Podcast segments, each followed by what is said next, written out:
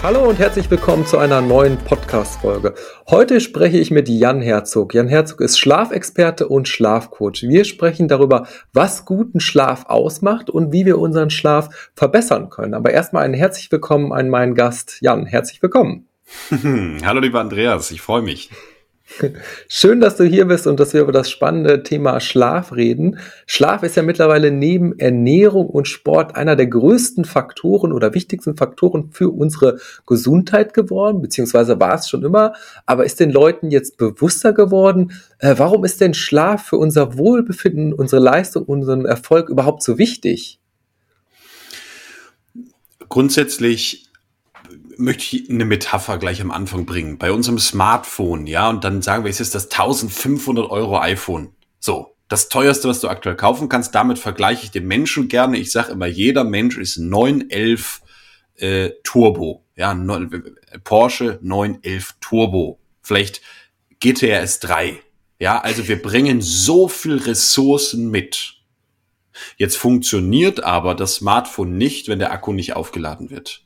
Jetzt funktioniert der Porsche, du kannst einen 300.000 Euro Porsche, der kann alles erreichen. Ja, ein geniales Auto, geniale deutsche Ingenieurskunst. Wenn da kein Benzin im Tank ist, brauchen wir über nichts sprechen. Und die allermeisten Menschen, wir betreuen ja überwiegend selbstständige Unternehmer und Spitzensportler, können Olympiasportler sein, Fußballer, Basketballer, Handballer. Die allermeisten Menschen, vor allem die am Tag Leistung bringen, die laden ihren Akku dann zu 20 Prozent, zu 30 Prozent auf. Und da kann man einfach sehen, dass der Großteil über 50 Prozent in aller Regel des Potenzials noch nicht mal erreicht wird. Über Bewegung haben die meisten Menschen in den letzten 20 Jahren viel gehört, über Ernährung. Aber über die wichtigste Säule sagt die Stanford University mit 90 Prozent, 90 Prozent unserer Gesundheit und Energie entstehen im Schlaf, sagt Professor William C. Dement diese 90 Prozent, die werden da noch, gerade bei diesen Zielgruppen, sträflichst vernachlässigt. Mhm. Das ist sehr interessant. Also bei mir war es tatsächlich auch so, dass Schlaf als letztes dazugekommen ist. Ich glaube, wir lernen das in der Gesellschaft auch immer, dass viele reden über Sport, gehen in Sportvereine äh, oder beschäftigen sich mit den unterschiedlichen Ernährungsarten. Aber zu Schlaf kommen wir tatsächlich als Normalperson Erstmal nicht, sollten wir aber wahrscheinlich. Ähm, wie ist denn dein Weg zum Schlafexperten gewesen oder wie bist du drauf gekommen, dich damit mit diesem Thema näher zu beschäftigen? Das ist äh, eine spannende Frage. Ich glaube, viele Gesundheitsexperten äh, beschäftigen sich damit, weil sie sagen, ich finde ein Thema sexy ich äh, glaube, da kann man gerade was reißen, denn Meditation ist total in oder aktuell, das kriegst du vielleicht auch mit dieses ganze Eistherapie, Eisbathing und dann werden, keine Ahnung, sind das am Ende 19 Stunden als Seminar auf drei Tage aufgeteilt für das simple Tun des, nimm deinen Körper, setz den drei Minuten Eisbad, atme ein bisschen, geh wieder raus. Und, und mehr, mehr passiert auch nicht. Und die Leute nehmen dann 800 Euro für ein Drei-Tages-Seminar. Und ich sage mir, also du kannst die Zeit auch durch einen Schredder hauen, da hättest du noch mehr Spaß dran. So, und dann gibt's immer ein paar Prozent. Ein sehr spannendes Vorbild von mir ist zum Beispiel der Tony Robbins, der Anthony Robbins. Ja, viele deiner Zuhörer werden ihn wahrscheinlich kennen. bei ihm war das genauso wie bei mir, dass es erstmal ein gigantisches Problem gab. Hm. Bei mir war es so, dass ich als Jugendlicher eigentlich gar nicht mehr schlafen konnte, bis zu dem Zeitpunkt, wo ich so erschöpft war, dass ich einige Stunden geschlafen habe und dann wieder aufgewacht bin. So, ich hatte immer den Vorteil, es hat sehr, sehr gut in den Vormittag rein funktioniert. Jetzt weiß ich nicht, wie das bei dir war. Bei mir, Andreas, musste ich morgens zur Schule.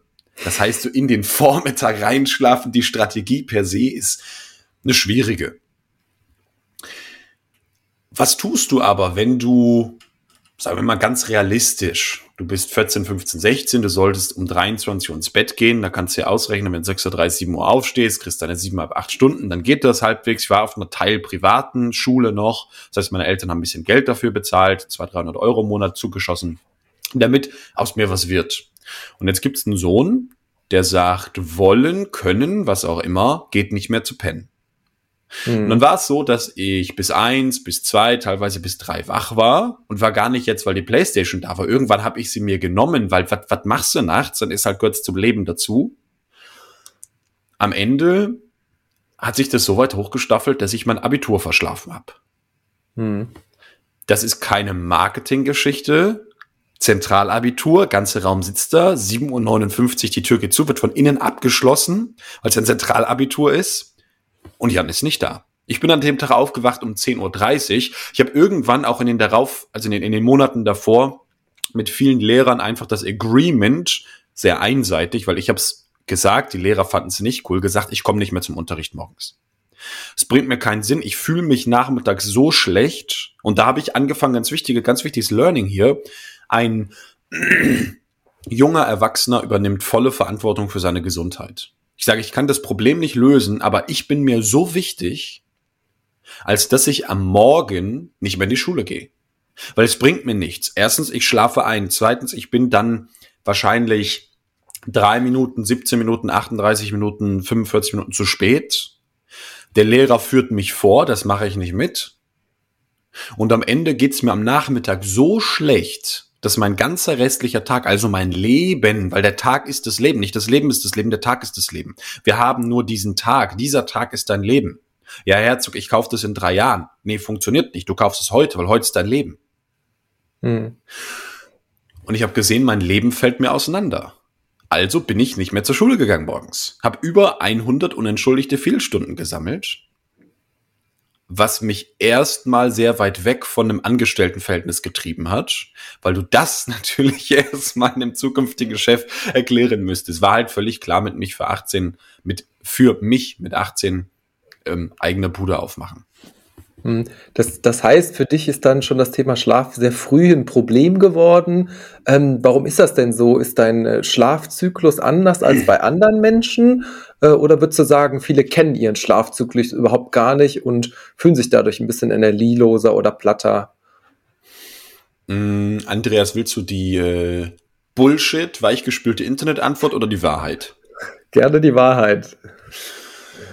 Der Schlaf ist ein, die sollst du kriegen, der Schlaf ist ein Spiegel. Das wollen die meisten Menschen überhaupt nicht wahrhaben. Ist dein Schlaf scheiße, ist dein Alltag scheiße. Punkt. Die meisten meiner Kunden, also das, das teilt sich so auf, kommen entweder zu mir, weil sie sagen, mein Schlaf ist scheiße oder ich habe super viel Potenzial, das passt aber schon. Ich glaube nur das, was du versprichst und was deine Goldmedaillengewinner und, und, und, und, und, und alle rausholen, können wir da mal gucken, was wäre bei mir möglich? So ein bisschen Neugierde. Hm. Wenn der Schlaf schon scheiße ist, du brauchst abends länger als 15, 20 Minuten zum Einschlafen. Oder du schläfst in unter drei Minuten ein. Ist das gleiche Pendant, unter drei Minuten Einschlafen ist Erschöpfungsschlaf. Das andere ist, das ganze System kann nicht mehr runterfahren. Oder du wachst in der Nacht auf, oder du wachst morgens zu früh auf, oder du hörst den Wecker nicht, oder du bist einfach morgens überhaupt nicht mehr fit. Du fühlst dich platt, du fühlst dich erschöpft, völlig egal. Wenn dein Schlaf schlecht ist, ist das immer auch ein Spiegel des Alltags. Und jetzt gibt's dieses Gesetz, und das kennst du auch, gerade du, wo du dich mit Persönlichkeitsentwicklung so lange beschäftigst, das Gesetz heißt wie innen so außen. Das heißt, wenn wir außen im Schlaf etwas sehen, dann müssen wir gucken, wo ist es innen. Und ich ja. habe viele Kunden, die sagen, ja, Schlafphasenverschiebung, ich habe viele Albträume, Depressionen im Alltag und und und und und. Meine Mutter ist Psychologin ja, das heißt, ich habe gelernt, dahin zu gucken. Ich kann bei den meisten Menschen in fünf Minuten die inneren Probleme finden. Und jetzt muss man zwei Dinge tun. Und das war, das ist die wahre Antwort. Bei mir hatte eine sehr verrückte Kindheit, zum Beispiel mit einer Entführung. Also wirklich, da kann man Bücher drüber schreiben was mir in meinem Leben mhm. passiert ist. Das hinterlässt selbstverständlich Spuren. Da war ich mit acht Jahren das erste Mal in der Traumatherapie. Und natürlich äußert sich das über den Schlaf. Warum sage ich natürlich? Weil der Schlaf ist der Zustand des inneren Spiels. Das innere Spiel ist das Unterbewusstsein und die Seele, die über den Schlaf kommunizieren. Und jemand wie ich, der schon immer sehr extrovertiert war, der hat es halt nicht zugelassen, dass im Alltag eine Depression kommt. Das ist, ist bei mir nicht veranlagt. Dass im Alltag groß irgendwelche Äußerungen kommen. Das heißt, immer in den Zeiten, wo das Gehirn seinen Wellenwechsel macht, also mhm. rein in einen Zustand, der tiefer und ruhiger wird, zum Beispiel ein Alpha-Zustand, wo auch mal was in uns passieren darf. Im Tiefschlaf haben wir ja den Delta-Zustand auch. Das ist ja der, der, der Tiefschlaf, die Tiefschlafphase von 0 bis 8 Hertz. Und wenn dieser Wechsel kommt, das tut er immer gegen Abend. Das Gehirn fängt ganz natürlich an, sich von Wellen zu verändern. Das EEG läuft anders, ja, wenn wir es messen würden. Und dann automatisch kommt das hoch. Das heißt, du darfst raten, wo waren denn meine Angststörungen? Wo waren denn meine Panikattacken? Die waren ja nicht mittags um 13 Uhr. Ja. Die waren immer dann in den letzten zwei Stunden des Tages. Und dann war ich sehr schnell schlau. Ich habe gesagt, die Angst schiebe ich weg, also gehe ich nicht mehr pennen. So, das, mhm. das sind 70 Prozent. Ja, dann habe ich nachts geschlafwandelt, dann hatte ich Albträume, habe auch im Schlaf versucht, mich umzubringen, wollte mal aus dem Fenster springen und so dann meine Eltern immer gesagt, ganz einfach, wir kaufen abschließbare Fenster. So, ich habe tatsächlich mit 15 Jahren einen Rollladen aus dem Beton geprügelt. Im Schlafen. Nächsten Tag sahen meine Hände aus wie in so einem Rocky Balboa Film. Aber das war schon alles sehr speziell. Ja, so. Ja, das ist sehr, das ist sehr interessant. Also ich ähm, habe das auch anfangs, also ich beschäftige mich ja auch schon länger mit dem Thema Schlaf und ähm, ich glaube, viele halten das halt immer für so ein Thema, äh, was total entkoppelt ist von allem. Ne? ähm, und das stimmt natürlich überhaupt nicht. Ne? Also ich glaube, jeder kennt das auch, um das nochmal zu vereinfachen. Ne? Du hast am nächsten Tag einen stressigen Tag, du weißt, es steht eine Prüfung an, was auch immer, mhm. ne? und äh, plötzlich kannst du nicht einschlafen. Ne? Zack. Und ähm, das ist natürlich, da hängt unsere Psyche mit unserem Körper ja extrem stark zusammen. Ähm, Du sagst jetzt, ähm, Schlaf ist für dich ein Produkt. Meinst du damit, dass Schlaf quasi ein Produkt von allen Dingen sind, also von unserem Geist und von unserem Körper? Oder, oder was bedeutet das für dich? Mm. Du hattest vorhin noch die Frage gestellt, da würde ich gleich danach darauf eingehen, hat das vielleicht auch was mit Schlafzyklen zu tun? Ja, stimmt. Ja. Mhm. Ähm, was meine ich mit Schlaf ist Produkt? Ähm, auf der einen Seite, Schlaf ist ein Produkt aus Körper, Geist, Seele, Herz. Ja, Seele und Herz, das wäre jetzt ein anderer Podcast. Da müsste man mal eine eigene Folge drüber machen. Das Herz ist noch was völlig anderes als die Seele. Also unser, unser inneres Herz, ja, auch, auch das Organ hat damit zu tun, aber geht um das ähm, feinstoffliche Herz. Aber der Schlaf ist natürlich ein Produkt aus diesen vieren, Körper, Geist, Seele, Herz. Mhm. Wo auch immer wir Probleme haben, können wir anfangen, die zu lösen. Wenn jemand sagt, ich schlafe schlecht, weil mein Rücken so weh tut, sage ich, super, haben wir eine perfekte orthopädische Lösung für dich. Der andere sagt, ich schlafe schlecht, weil ich in der Nacht aufwache. Okay, ist 95% Cortisol gesteuert. Cortisol ist aber nur die Folge vom inneren Spiel. Das heißt, wir können erst das Cortisol therapieren, ja, also haben wir eine gigantische Quote über 90 Prozent Erfolgsgrad mit unseren Kunden. Also das ist die, die klassische Schlafwissenschaft, die, die wird da vom Glauben abfallen. Ich sage, na, wir gucken halt mit dem Team mal ganzheitlich hin. So schwer ist das nicht. Muss halt am Ende nur wissen, was du machen sollst. Von den 200, 300 möglichen Strategien muss halt die eine finden, die die richtige ist. Dafür brauchst du was? Erfahrung. Mhm. So, das kann uns keiner nehmen. Das heißt, mit jedem Kunden werden wir besser und schneller. So, dann haben wir also körperliche Ebene, dann haben wir geistige, seelische, emotionale, dann haben wir selbst auf Herzensebene, wo es dann viel auch um Sinn im Leben geht. Das ist das eine. Dieser Satz ist aber noch ganz anders zu verstehen. Schlaf ist ein Produkt, weil Schlaf wird vom Körper erstmal, weil es ein körperlicher Grundzustand, wird produziert. Das heißt, Schlaf passiert nicht einfach so. Die Schlafqualität wird millimetergenau jeden Tag produziert. Aus einem Zusammenspiel von verschiedensten Systemen. Da sind Hormone und Neurotransmitter hauptsächlich dran beteiligt. Da haben wir sowas wie ich werde müde, ist das Schlafdruckhormon Hormon Adenosin. Dann haben wir, hat jeder schon gehört, das Schlafstrukturhormon Nummer eins heißt wie, Andreas? das Schlafhormon Nummer eins, äh, ja, Mel Melatonin, denke ich mal, genau. oder? Und ja. Adenosin, oder? Genau. genau. Das, sind, das sind die beiden. Ne? Es gibt viel mehr Hormone, die daran beteiligt sind, die alle spezielle Aufgaben übernehmen. Genau.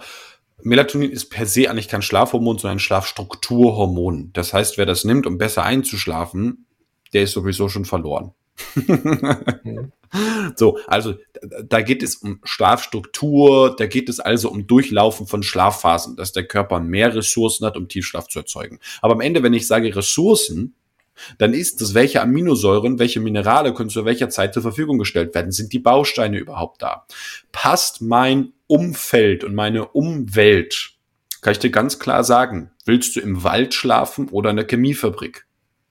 Ja, Natürlich im Wald, ja. Ah, natürlich im Wald. Jetzt gucken wir zu, gucken wir ins Bett und gucken uns an Boxspringbett, Kaltschaummatratze, Gelschaummatratze sind hochgradig sondermüllbehaftete Produkte. Mhm. Da liegt der normale Mensch, ich komme in einen Fußballverein rein und 25 Eisprinzessinnen schlafen auf einem Boxspringbett. Sag ich, kann nicht sein. Du schläfst im Sondermüll. Dieses Produkt tut alles, alles, alles, aber eines nicht, deinen Schlaf verbessern. Das kann gut aussehen, das kann teuer sein. Du kannst heute zu Punkt, Punkt, Punkt, Punkt, Punkt, Marke gehen, für 60.000 dir ein Boxspringbett kaufen. Das hat dann Gold verwebt und alles sowas. Ja, kannst mit der S-Klasse dich vorfahren lassen. Die haben, die haben einen Chauffeur, die machen dir irgendwie die Tür auf. Gibt's in Hamburg, gibt's in München, gibt's in Berlin, überall haben die ihre Läden. Toll, super. Macht den Schlaf auch nicht besser. Hm. Also müssen wir uns doch überhaupt erstmal damit beschäftigen, was macht denn den Schlaf besser? Was ist das? Was produziert guten Schlaf? Und da leben wir in der schlaffeindlichsten Lebenszeit, die jemals existierte. Nochmal, es ist die schlaffeindlichste Lebenszeit, die jemals existierte. Gucken wir uns nur das Thema Blaulicht an, gucken wir uns das Thema Stress an, gucken wir uns das Thema Psyche an, gucken wir uns das Thema EMF an. Und ein Weg, der super schnell funktioniert, um hier schon mal irgendeine Lösung auch aufzuzeigen, ist den Schlafplatz zu verändern. Das ist eine Strategie, die ich mit hochgradig gestressten Menschen immer umsetze.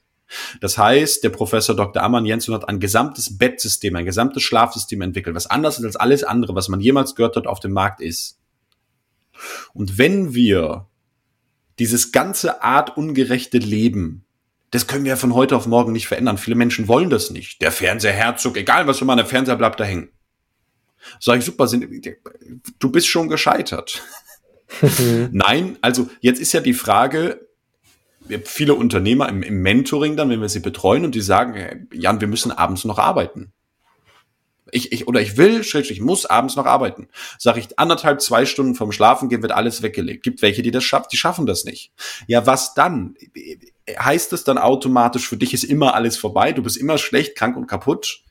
Nö. Dann nehmen wir den passiven Hebel. Und der passive Hebel ist, lege ich mich in Wald oder eine Chemiefabrik. Und da sagen wir, wir legen dich in den Wald, der dich zusätzlich therapiert. Das heißt, wir therapieren unsere, das ist eigentlich eine unserer Grundvisionen, den Schlaf zu nutzen, um acht Stunden zu therapieren. Jetzt legst du dich in eine Lösung rein, die auch immer die aufgebaut ist, und die therapiert dich. Die nimmt dir den Stress weg, die verändert deine Gehirnwellen und die hilft dir, den besten Schlaf zu produzieren. Hintergrund wissenschaftlich erforscht seit 42 Jahren. Und das wird für viele Menschen dann sehr, sehr spannend, wenn sie gerade nicht in den Alltag reinkommen. Ah, das ist interessant. Ja. Hm, bei mir war das tatsächlich auch so. Ich habe ja schon eben gesagt, ich habe mich länger mit dem Thema Schlaf beschäftigt und ähm, da gibt es ja auch sehr, sehr viele Schlafhacks. Man kann ja alles Mögliche ausprobieren. Du hast eben auch schon äh, von Kälte-Wärmetherapie gesprochen, von Blaulichtbrillen ähm, und ähnlichen. Ähm, wie würdest du denn jetzt hingehen, wenn du anfängst, mit Leuten zusammenzuarbeiten? Also eine Statusanalyse oder sowas ähnliches zu machen. Also ich komme ja sehr stark ursprünglich aus diesem äh, Finanzbereich hin und habe damit angefangen. Und dann habe ich immer Leuten gesagt, ja, ey, man muss halt erstmal diese ganz wichtigen Basics für sich kennen. Ne? Wie viel Vermögen hast du, was nimmst du ein, wie viel gibst du aus und so weiter. Äh, Gibt es das ähnlich, wenn ich das mit dem Schlaf machen würde? Kann ich da auch äh, eine Erstanalyse machen? Klar, Klar. Also grundsätzlich ist es so, dass wir ähm, auf der einen Seite, ähm, um das so ein bisschen zu verstehen, diese passive Lösung, diese produktbasierte Lösung haben. Da ist mir gerade eingefallen, wo du Finanzen sagst, ja. Mhm. Das wäre so, wie wenn du jede Nacht im Schlaf Rendite bekommst. Also ja. 100% passives Einkommen. Sagt jeder Investor, geil. Du musst nichts tun, du legst dich dorthin, du pennst und du bekommst Rendite. Und diese Rendite verzinst sich im Laufe der Zeit immer mehr. Das funktioniert so gut, dass der Mark Wahlberg sagt, diese Lösung nutze ich, das in Hollywood viele Schauspieler nutzen, Niki Lauda hat das genutzt und also ganz viele deutsche Prominente, Sportler, Unternehmer, was auch immer. So. Mhm. Wenn man in diesen Betreuungsbereich reingeht, wir nennen das nicht Coaching, wir nennen das Mentoring, dann, und, und, und, genau das ist eine ganz wichtige Frage, starten wir immer mit einer ausführlichen Anamnese. Und das, das ist ganz, ganz wichtig. Im medizinischen nennt man oder therapeutischen nennt man das eben Anamnese, auch Analyse nennen. Wir gucken uns verschiedene Punkte an. So. Und da ist wieder ein perfekter Übergang zu deiner Frage vorhin mit den Schlaftypen. Eine der Sachen, die wir erstmal prüfen mit dem Kunden, ist, was für ein Schlaftyp bist du? Das Wort Schlaftyp kann man jetzt in 100, also da, da könnte man Leadmagneten, Online-Marketing drum, drum kreieren, noch und nöcher. Wahrscheinlich machen das auch viele. Das halte ich nicht für besonders, besonders seriös. Was meinen wir mit Schlaftyp? Die Frage, welcher Uhrentyp bist du? Uhrentyp, fragen sich jetzt die meisten. Naja, es gibt den Frühuhrentyp, der ist frühs morgens wach und geht früh ins Bett. Es gibt den Mitteluhrentyp, ja, den Mittelschlaftyp. Uhrentyp, das Fachwort wäre Chronobiologie, die Biologie mhm. der inneren Uhren. Und es gibt den Spättyp. So, das Ganze können wir in extremen Frühtyp und extremen Spättyp nochmal aufgliedern. Und jetzt denk nochmal zurück an Schlaf ist ein Produkt. Bedeutet am Ende, unser Körper durchläuft jeden Tag einen Rhythmus. Der ist genau 24, und ein bisschen Stunden lang. Also nicht, es ist ganz lustig, gibt Menschen, die sind kürzer, Menschen, die sind länger. Das synchronisiert sich mit dem, mit dem Sonnenlicht jeden Tag. Was lernen wir daraus? Ganz wichtig, 30 Minuten natürliches Sonnenlicht, egal ob Wolken da sind oder nicht, brauchen wir jeden Tag, damit unser Schlafwachrhythmus sich stabilisiert und ganz viele hormonelle Prozesse maximal besser ablaufen. Super einfach zu tun, super einfach zu lassen. Ist immer, wir nutzen die Philosophie von Slide Edge, leicht zu tun und leicht zu lassen. Hm. Gibt es denn ähm, erste Methodiken, wie ich meine Schlafqualität messe oder meine Schlafquantität? Also es gibt ja Schlafqualität und Quantität, denke ich mal. Äh, mhm. ne? Also diese beiden Faktoren. Ähm, wie macht ihr das denn messbar? Oder kann ich das irgendwie tracken oder nachvollziehen? Oder weil ich finde es sehr schwierig. Also den eigenen Schlaf zu bewerten, da, hat man, glaube ich, ein gutes Bauchgefühl für. Ähm, aber kann man das trotzdem irgendwie erlebbar machen oder messbar machen für die Leute, dass ich sehe, okay, ich habe mich da auch verbessert dann? Geht das? Klar. Ich, ich würde noch mal bei der Chronobiologie bleiben, weil die, die können wir erstmal messen. Ja. Also, um, um, um da mal ins, ins Detail reinzugehen, jetzt ist den, den Punkt hast du gerade übersprungen. Das ist aber, ja. das macht überhaupt nichts, total gefährlich. Weil für deinen Körper ist ein gigantischer Unterschied ist, ob du um 21 oder um 23 Uhr ins Bett gehst. Die Leute in Deutschland glauben, der Schlaf von 0 Uhr ist der beste. Das ist der größte Quatsch, den du jemals gehört hast. Jeder Körper sollte zu einer anderen Zeit ins Bett gehen. Und das ist immer gleich. Das ist genetisch prädispositioniert. Das können wir heute messen. Bedeutet bei mir, ich habe dann diese Genanalyse gemacht, die kostet 179,90 Euro. Mhm. Können wir super gerne verlinken. Charité macht das. Ich habe sie gemacht und bei mir kam raus, Jan, du solltest schlafen gehen, damit du super schläfst, damit es dir tipptopp geht, damit du Energie hast im Alltag, um 2.45 Uhr. So, was bedeutet das? Was passiert jetzt? Was glaubst du, Andreas, wenn ich um 12 ins Bett gehe? Was ist dann in meinem Körper los? Ja, dann verschieben sich wahrscheinlich sämtliche Hormone und äh, der gesamte Körperhaushalt, weil der nicht darauf eingestellt ist, zu dieser Uhrzeit dann äh, ins Bett zu gehen. Ja, das wäre noch das Schönste. Passiert so leider nicht. Mein Körper kann gar nicht schlafen. Ah, okay.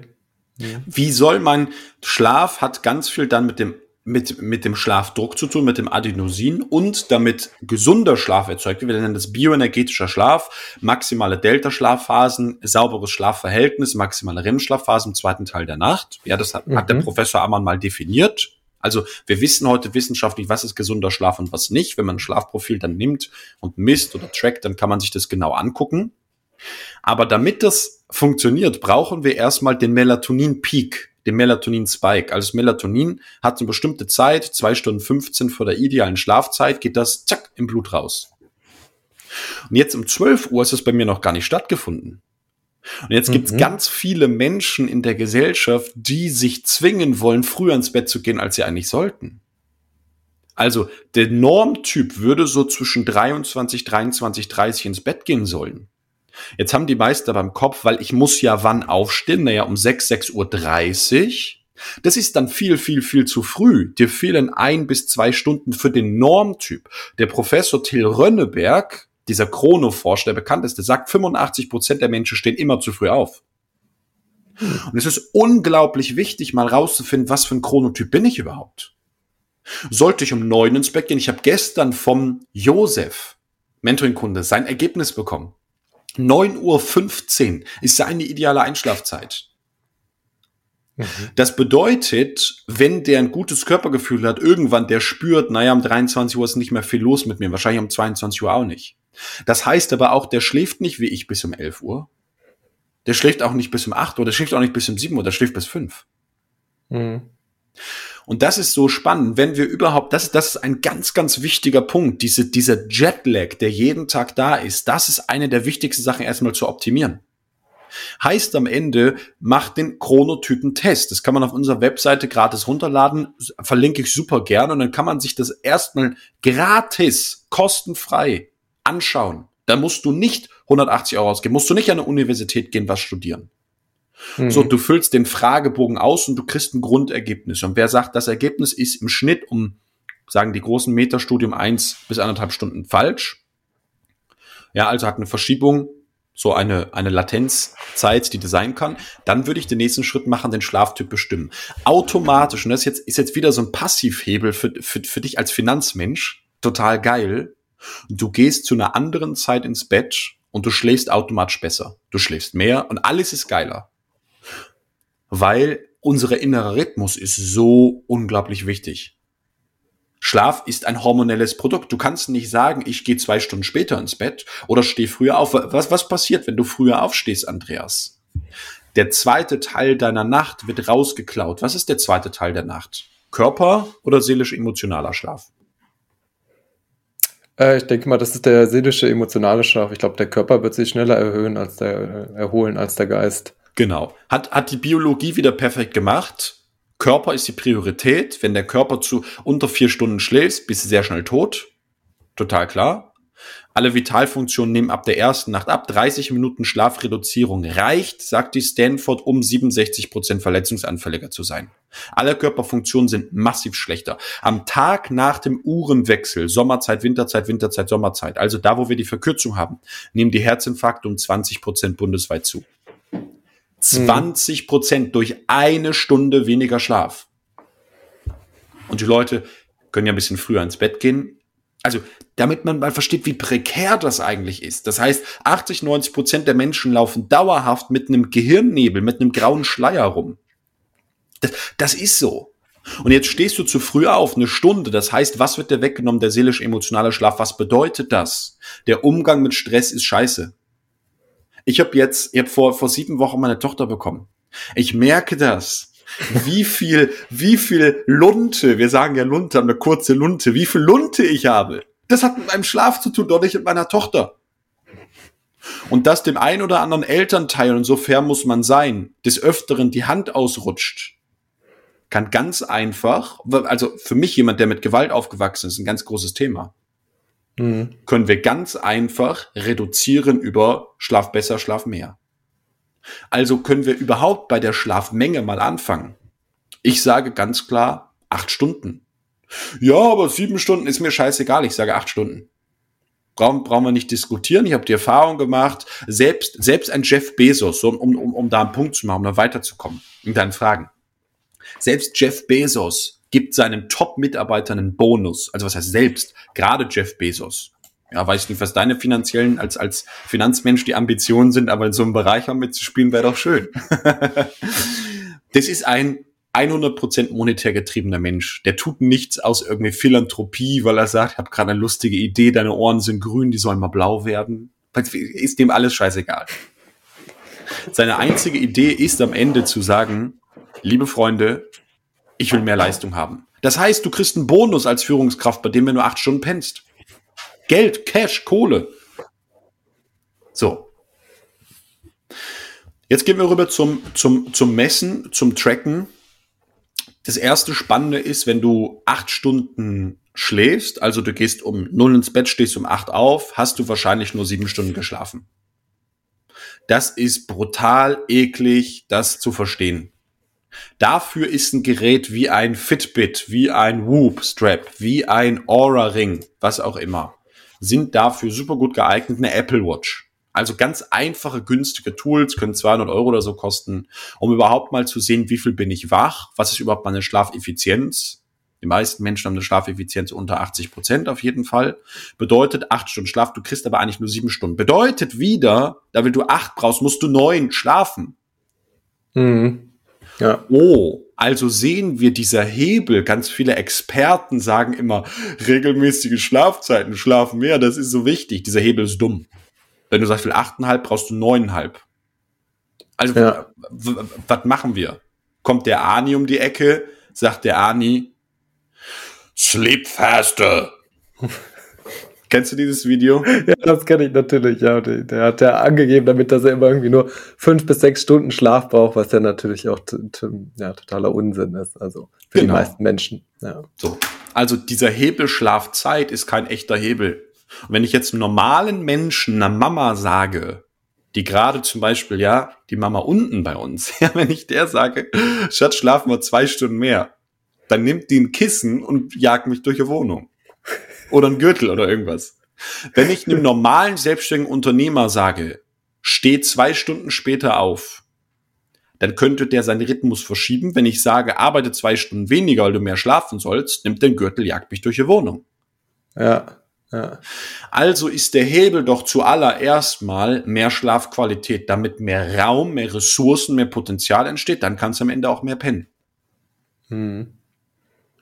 Ja, das ist interessant. Ja. Aber ist es denn ähm, tatsächlich ähm, möglich, ähm, den Schlaf zu verdichten? Ähm, also funktioniert das? Also funktioniert das gut, dass wir relativ schnell unsere Schlafqualität ähm, erhöhen können?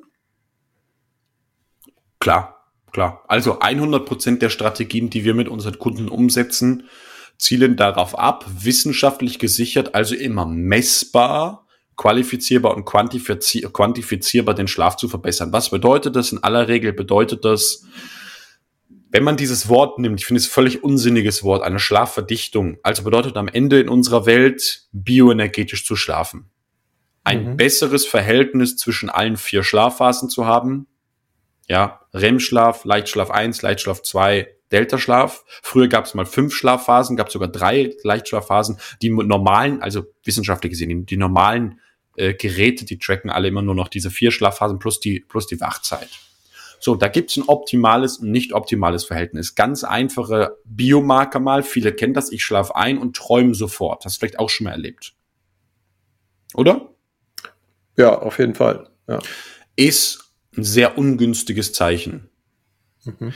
Müssten wir validieren, ist dieser Traum eine REM-Schlafphase, aber heißt ganz oft, dass es psychologisch sehr viel zu verdauen gibt.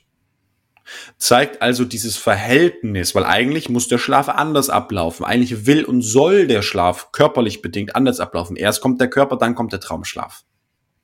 Wir wissen heute, wenn wir das messen, das hat mein Mentor als Schlafpsychologe herausgefunden, der Professor Dr. Mann Jensson, dass vorverlagerter REM-Schlaf, bedeutet REM-Schlaf aus dem zweiten Teil der Nacht in den ersten, ein ganz klares Anzeichen für Depressionen sind.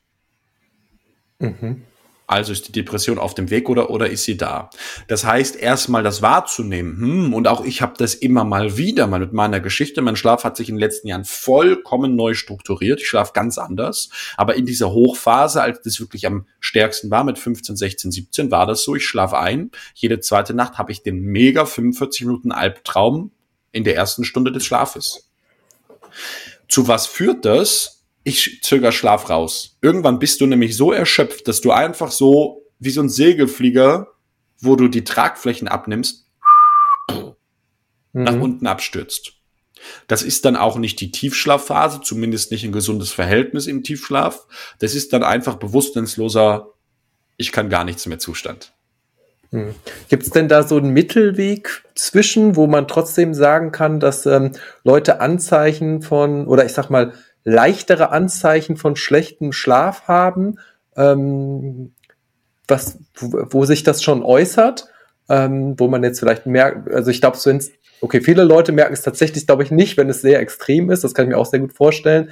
Ähm, bei den meisten wird es ja trotzdem so ein bisschen so ein Mittelweg sein. Ne? Wenn ich mir jetzt äh, bei dir so die Profisportler, Fußballer vorstelle, die ihr betreut, ähm, oder vielleicht auch Unternehmer, da wird ja jetzt nicht jeder am unteren Ende sein, sondern die werden ja schon auf ihre Gesundheit und so weiter achten. Ähm, bei vielen gibt es da so einen Mittelweg oder was sind so die Anzeichen, die, die du typischerweise siehst? Also um, um das vielleicht für den Zuhörer oder Zuschauer nochmal zu erklären, diese Menschen, ob es ein Unternehmer, Selbstständiger ist, völlig egal, was auf dem Konto hat, auch der Sportler, der ist in aller Regel das exakte Abbild des Otto-Normalverbrauchers.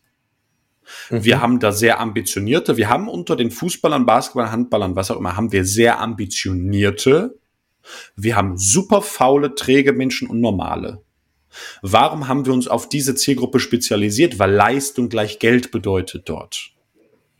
Man, es, ist, es, es ist völlig klar, wer sagt in, in deiner Branche, mir ist es egal, ob ich 5000 auf dem Konto habe oder 5 Millionen, da bist du als Finanzberater am Ende schlecht aufgehoben. Mhm. Und bei uns auch, mein Kunde sagt, mehr Leistung bedeutet, also ich bin bereit für Leistung zu zahlen. Der autonomale Bürger sagt halt, es gibt mir Scheiße, ich will, dass mir ging wie vorher. Sag ich, ja, vorher ging es dir auch schon scheiße. Ja, aber ertragbar.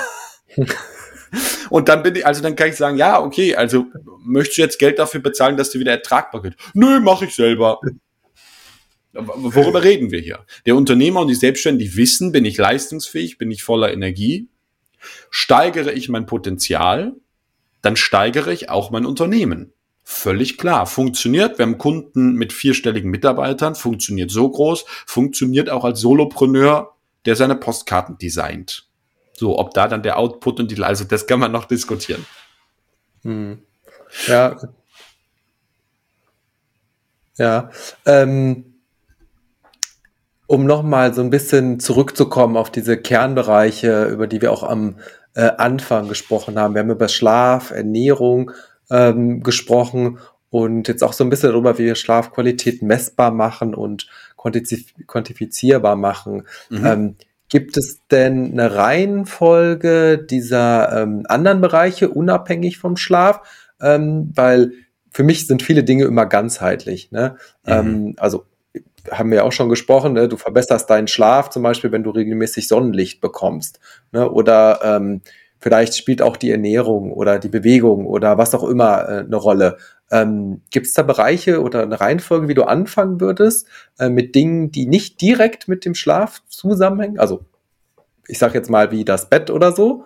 Ähm, ja, gibt es da eine Reihenfolge? Würdest du da irgendwie eher mit Ernährung, Bewegung, äh, Licht, äh, hatten wir ja schon, oder du sagst, ist alles gleichzeitig ähm, Schlaf verbessern, alles gleichzeitig machen sofort? Also Licht, um das zu sagen, ist ein reiner Schlaffaktor.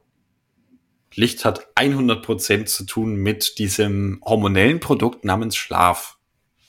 Ja, ähm, mhm. am, am Ende die Reihenfolge ergibt sich aus dem Engpass. Das heißt, wir machen mit unseren Kunden, das ist jetzt, also ähm, kann das kurz erklären, aber jetzt hier irgendwas zu priorisieren, ergibt keinen Sinn.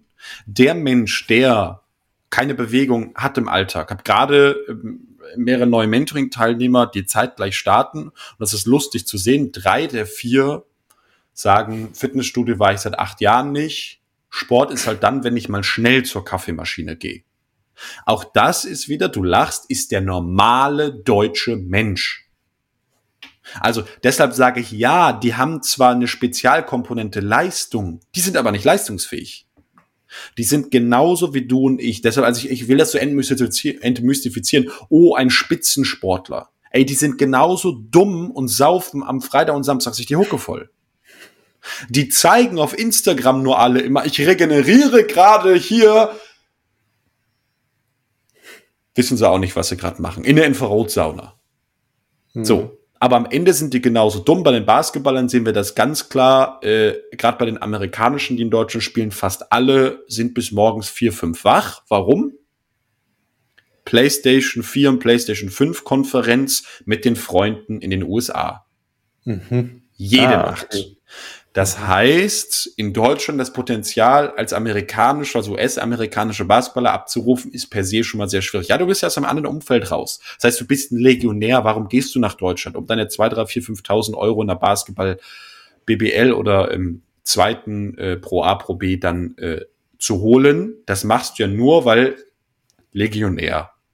Hier verdiene ich Geld, drüben wollte mich keiner haben. Völlig legitim. Funktioniert im Spitzensport ganz viel. So brauchen wir aber nicht über Gesundheit sprechen. So, heißt die Reihenfolge am Ende, wenn wir diese großen Faktoren mal angucken, mhm. von Ernährung, von Bewegung, von Licht etc., die Reihenfolge am Ende ähm, ergibt sich daraus, wo dein Engpass ist. So, und dann ähm, haben wir da wirklich auch Fragebögen, standardisierte Fragebögen entwickelt oder von Wissenschaftlern übernommen, um erstmal zu gucken, wie schaut das aus. Beim Licht, das ist vielleicht für die meisten greifbar, weil beim, beim Licht ist ein ganz großer Hebel erstmal für jeden dabei, weil wir völlig artungerecht mit dem Thema Licht umgehen. Wenn du möchtest, können wir, können wir da mal einmal, einmal rein und die Faktoren mal aufzeigen. Ja, lass uns mal tiefer einsteigen, dass wir ein Thema vielleicht ein bisschen besser beleuchten können. Sehr gut. Beim Licht, wie glaubst du, Andreas, hat evolutionär der Höhlenbewohner gelebt? Lichttechnisch. Nimm mal den Morgen, nimm mal den Tag, nimm mal den Abend, nimm mal die Nacht. Das sind die, die vier Bereiche. Also idealerweise wäre es natürlich, ich stehe mit dem Sonnenaufgang auf und gehe mit dem Sonnenuntergang wieder ins Bett, beziehungsweise dann in meine Höhle. Ähm, mittags würde ich dann sagen, ist auch. Warte ganz kurz. Ja. Denk nochmal an die Chronobiologie. Diese Gene haben sich ja über Jahrtausende nicht verändert. Also ist dieses Märchen von alle stehen im Sonnenaufgang auf schon widerlegt. Gibt welche, die stehen vorher auf, ja. welche, die stehen nach dem Sonnenaufgang auf. Und der Sonnenaufgang ja. ist ja spannenderweise auch im Sommer, keine Ahnung, ich glaube 4.15 Uhr oder sowas bei, bei meinen Breitengraden. Jetzt zieht die ganze Sippe zwei, drei, vier, fünf, acht Tage runter und hat auf mal 30 Minuten vor den Sonnenaufgang. Jetzt ist mhm. Winter, jetzt geht die Sonne um, ich krieg's auch nicht mit. Wann, wann geht die Sonne aktuell auf im November? Ich weiß es nicht. Äh, ich, ich, glaube, in Berlin ist es tatsächlich so gegen 7, 7.30 Uhr und Untergang okay. ist hier schon irgendwie um 16.15 Uhr oder irgendwie sowas. Ja, mittlerweile. Oh nein. Ja. Okay, also das ist, aber wir halten fest, und das ist ein ganz wichtiger Punkt, ich starte den Tag, es sei denn, du bist ein extremster Frühtyp, aber ich starte den Tag mit Sonnenlicht. Das mhm. halten wir fest. Genau, das ist absolut evolutionär immer so gewesen, ganz, ganz wichtig. Das heißt, ich komme aus der Höhle raus, ich komme aus meinem was auch immer Versteck raus, kletter vom Baum runter. Wir Menschen haben lange auf Bäumen geschlafen. Hm, haben die meisten noch nie gehört. Und das erste, was ich tue, ist erstmal mit den Elementen wieder in Berührung kommen. Ich gehe mal zum Wasser, ich fange an, mich zu bewegen. Hm, kann man sehen, Bewegung war, ist heute ein Luxusgut. Ob du bei McFit auf dem Band rumläufst, ist ein Luxusgut. Früher war Bewegen Überlebensgrundlage. Das heißt, ich gehe erstmal ja. zwei ja. Kilometer, was auch immer, zur nächsten Wasserstelle und bin dabei am Sonnenlicht. Und wahrscheinlich dann morgens für die meisten Chronotypen. Also sagen wir mal 80 Prozent sind irgendwo zwischen 6 und 9 Uhr sollten sie aufstehen. Vielleicht halb 10. Ist der Sonnenstand noch sehr, sehr hell. Also ganz, ganz viel Licht, ganz viel Reiz auf unser Nervensystem. Super. Wie ist das mhm. äh, tagsüber? Ja, ich glaube, du hast schon einige Punkte äh, gesagt, die, an die ich mich auch immer probiere, selber zu erinnern. Ähm, also gerade dieser Natur, diesen Naturkontakt zu haben. Ne? Also wenn ich mir das so vorstelle, äh, du gehst raus, bist erstmal auch barfuß in der Natur unterwegs, ähm, hast auch erstmal direkt Kontakt mit den Elementen, also einfach Wasser, äh, mhm. kommst dann in Bewegung, äh, gehst irgendwie spazieren oder äh, gegebenenfalls auch laufen. Also machst eher so ähm, niedriges Intensitätstraining, würde ich jetzt mal sagen. Ähm, und ähm, genau, und fängst dann, boah, jetzt ganz früher gesehen, natürlich äh, dich irgendwann auch an, auf Nahrungssuche zu machen, ne? würde ich mal so. Top. Äh, ja. Das heißt, auch bis zum Abend hin können wir festhalten, es gibt den natürlichen Sonnenverlauf, der mhm. geht halt mit, weil wir draußen sind.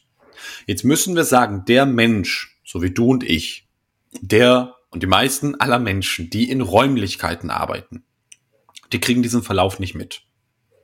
Das bedeutet, unser System kann sich nicht mit dem Sonnenlauf synchronisieren und hat da große, große Schwierigkeiten, am Abend überhaupt guten Schlaf zu produzieren, überhaupt Energie zu produzieren, überhaupt leistungsfähig zu sein.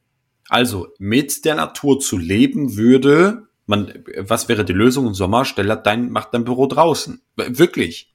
Ja. Mega wertvoll. Muss ja nicht der Hochsommer sein. Kann ja auch, kannst ja auch im April dich mit der Jacke dahinsetzen.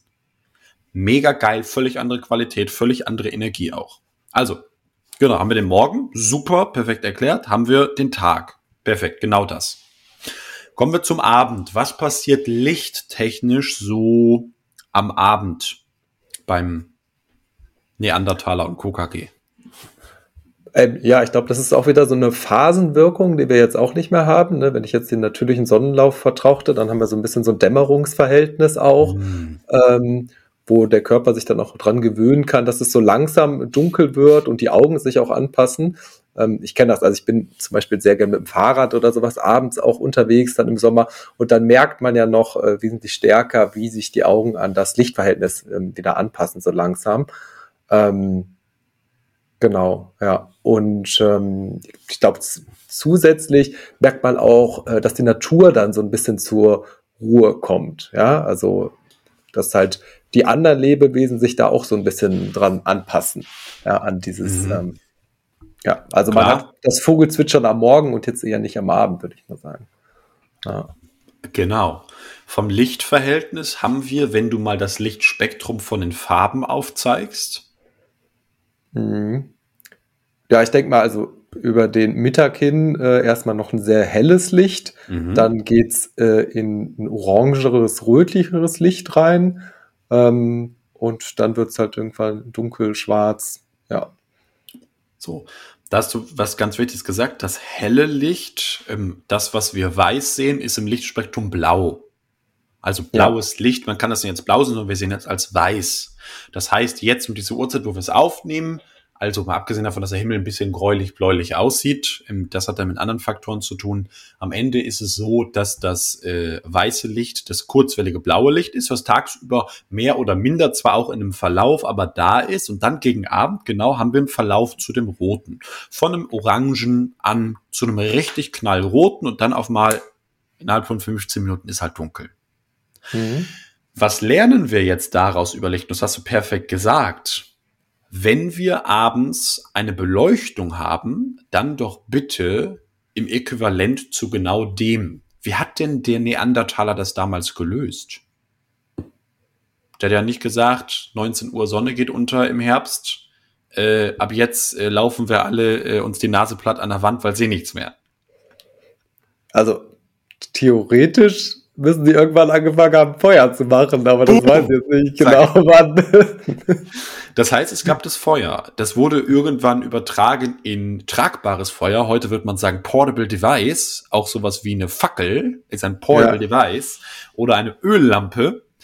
Total spannend. Ja. Das heißt, wir haben dort ein Feuer. Jetzt, wenn wir Feuer in so einem Lichtanalysegerät mal anschauen, sehen wir genau das, was du gesagt hast. Das Feuer hat eine ganz, ganz ähnliche Frequenz zu diesem Rot-Orangen.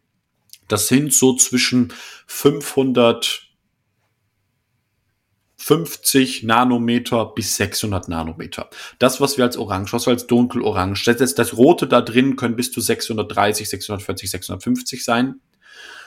So, und diese Lichtfrequenz, die gibt unserem Gehirn dieses Zeichen Stressachse aus, Gaspedal aus, Sympathikus runterfahren, Parasympathikus Vagusnerv aktivieren, Cortisol regulieren, Melatonin aktivieren.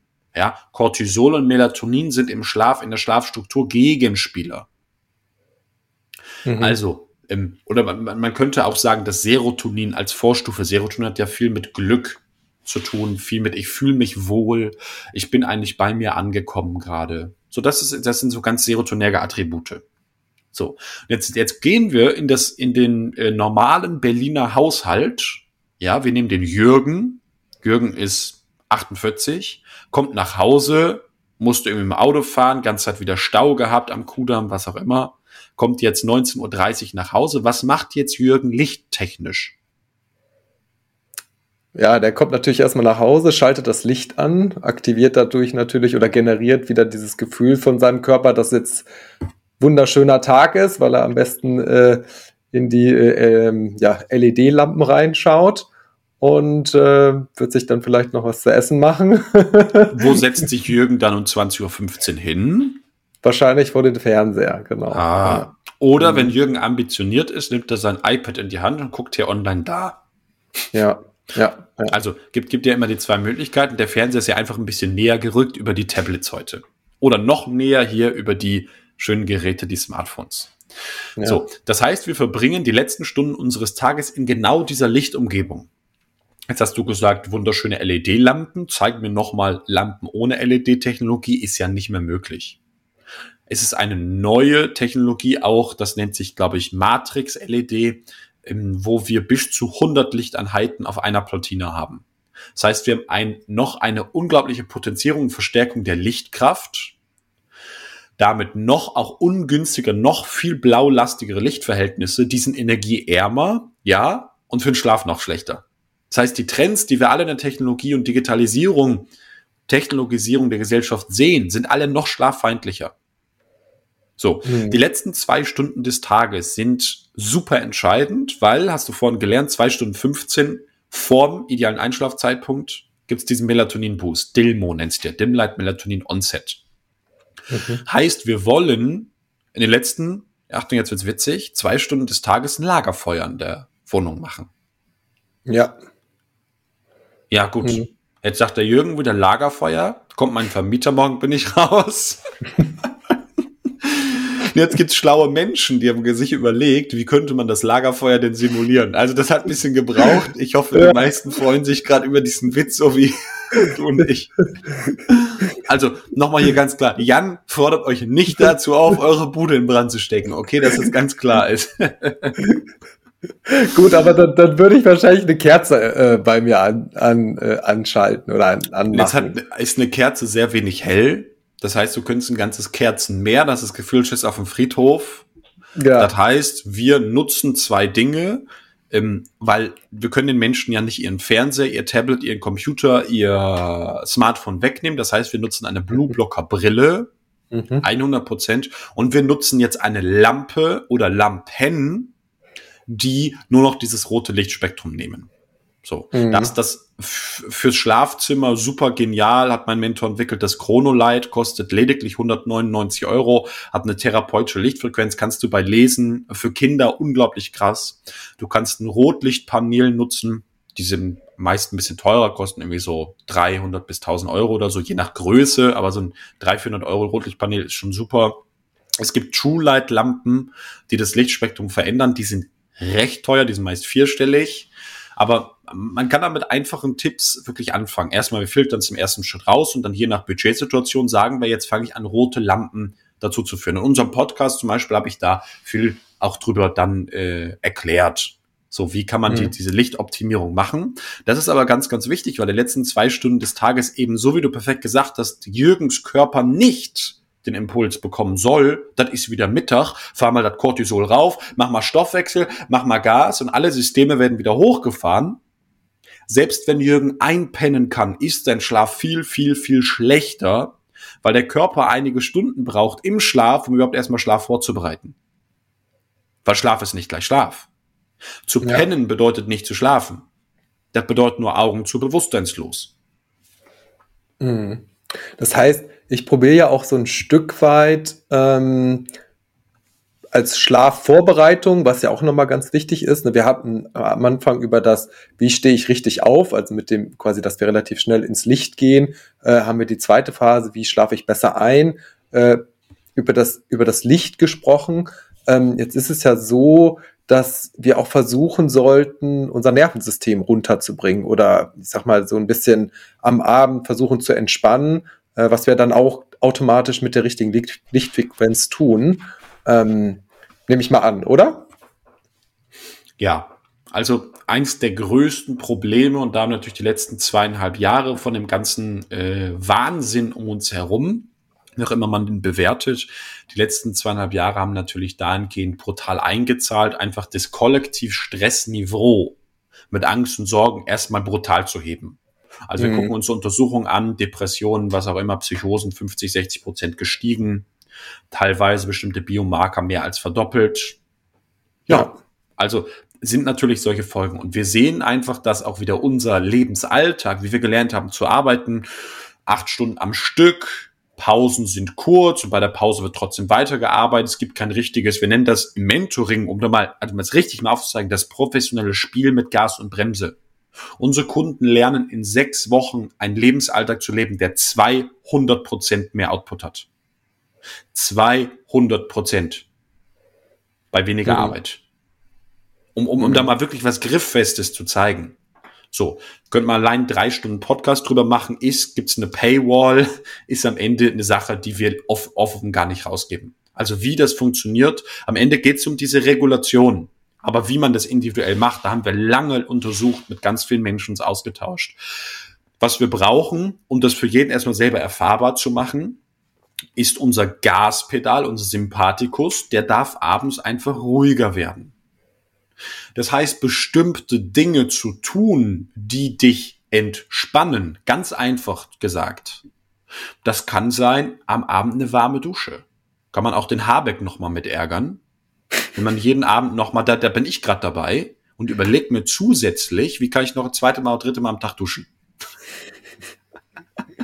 So, 30 Prozent der Zuhörer sind in diesem Moment raus. Der Rest sagt, jetzt wird's interessant. Kle ja. Kleiner Schmank. Andreas sitzt da, hatte, man kann es im Video sehen. Sehr gut. Du, du, freust dich auch. Ich, ich freue mich auch. So, gehen, gehen wir zu, zurück zur Ich freue mich, weil ich, ich, ja, ich weiß natürlich auch aus meiner eigenen, ähm, äh, aus dem, ja, also genau, ich weiß ja auch aus meiner eigenen Erfahrung, dass viele Dinge auch einfach äh, wirken ne, und funktionieren. Und ich glaube auch, ähm, ja, dass die Dinge, die du ansprichst, was du gesagt hast, ne, jetzt nehme ich mal Wärme am Abend und ich weiß, okay, äh, ich gehe halt, ich nehme ein heißes Bad, ich gehe heiß duschen, äh, ich weiß, dass danach mein Körper einfach runterkühlt und dass ich dann besser einschlafe. Ne? Ähm, das hat, glaube ich, jeder schon mal so ein bisschen erlebt, deswegen kann man das, glaube ich, auch nachvollziehen. Ähm, und ähm, ich habe auch, um nochmal da drauf zu kommen, ich habe auch jetzt irgendwie letztens ein Interview von der Gamescom gesehen, wo die Gamer interviewt worden sind, wie, wie sie Strom sparen sollen. Ne?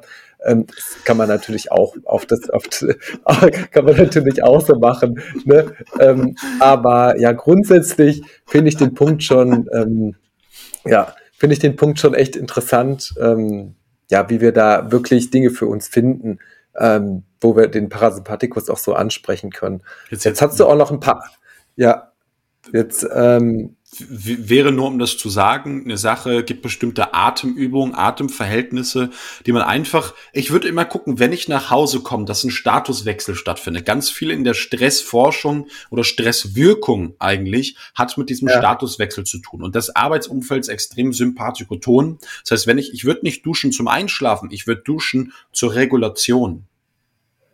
Das heißt, mhm. wer nach Hause kommt, geht hin und sagt, jetzt gehe ich mal duschen, helft mir in diesen fünf bis zehn Minuten meinen Statuswechsel langsam zu machen.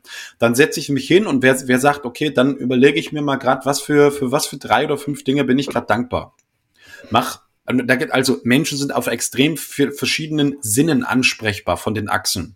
Eine Atemübung funktioniert ja. super. Sich am Abend zu erden, also wirklich barfuß rauszugehen oder, oder wir nutzen eine Erdungstechnologie wirklich auch zusätzlich, funktioniert unglaublich gut, weil der Parasympathikus nach vier Sekunden komplett angeht. Mhm. Gleichermaßen die Gehirnhälften mal zu synchronisieren, diese Hemisphären-Synchronisierung, Musik abends mit reinzunehmen. Irgendwelche Koordinationsübungen zu machen, zu jonglieren, was auch immer, um mal aus diesem linkshirnlastigen Modus rauszukommen. Ja, also da steckt am Ende viel, viel mehr hinter. Wir nennen das AP und EP, Aktivierungspausen, mhm. Erholungspausen. Das startet aber nicht am Abend. Wer sagt, ich muss am Abend dafür sorgen, dass ich gut schlafe, der hat eigentlich nicht verstanden wieder, dass der Alltag ist auch erstmal ist, der das Problem macht. Mhm. Mhm.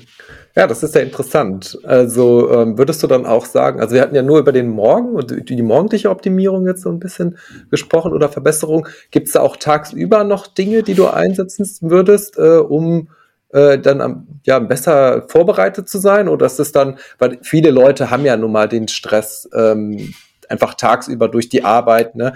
Ähm, dass sie da immer unter oder den Sympathikus quasi die ganze Zeit äh, ansprechen, aktivieren äh, weil wieder ein Anruf kommt oder man irgendwie für die Kids da sein muss, wie es jetzt bei dir der Fall ist. Das kann ich mir auch sehr stressig vorstellen, ähm, dass du gerade da schön aktiviert wirst. Sorgst du denn dann für Ruhephasen oder empfiehlst du das zwischendurch?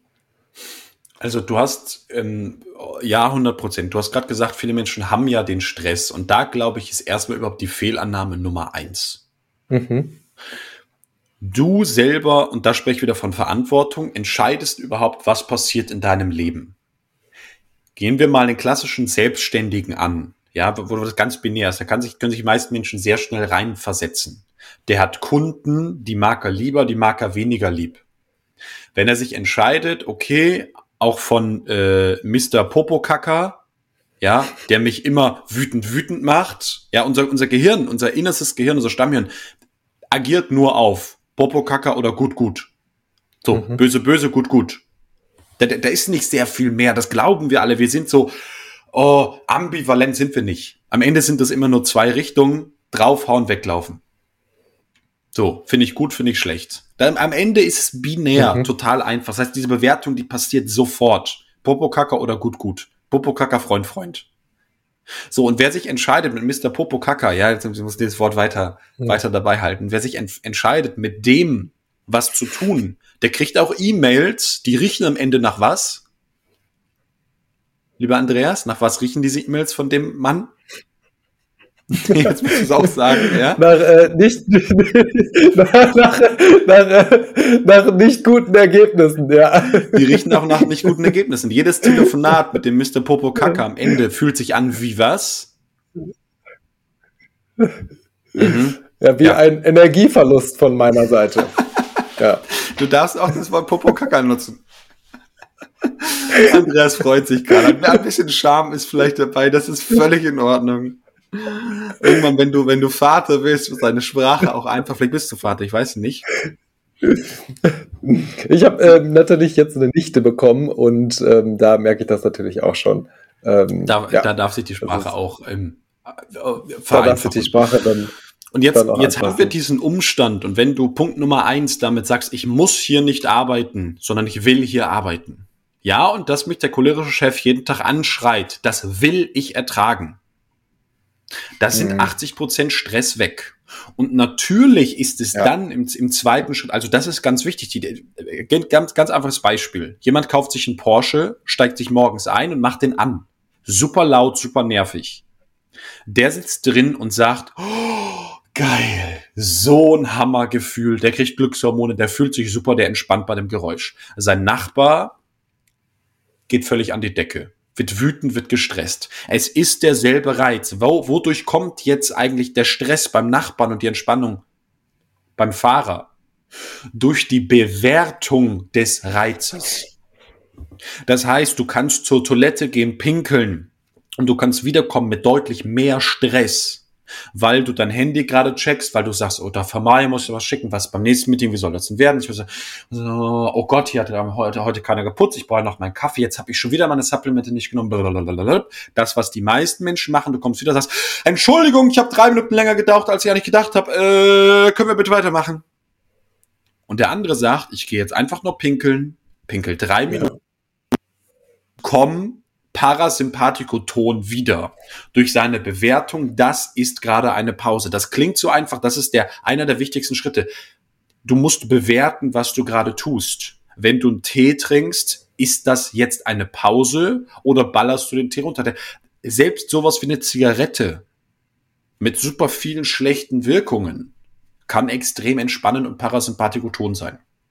Und jetzt mhm. wissen wir, und das ist dann der zweite Schritt, dass Energie sich immer exponentiell verbraucht. Da haben wir diese Energieforschung betrieben.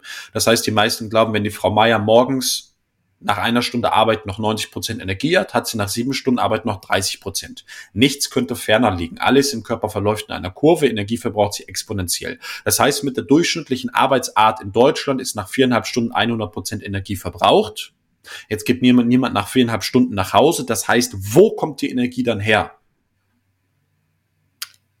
Ja, die ist ja eigentlich nicht mehr da. Also, wo will ich Und die Leute, irgendwie... Genau. Wie, wie, machen wir das im Finanzbereich? Kontos bei Null, was tun wir? Naja, wir würden jetzt versuchen, dann wieder Dinge aufzuladen, also durch Essen in dem Fall dann, äh, um irgendwie wieder unseren Körper mit äh, Energie zu versorgen.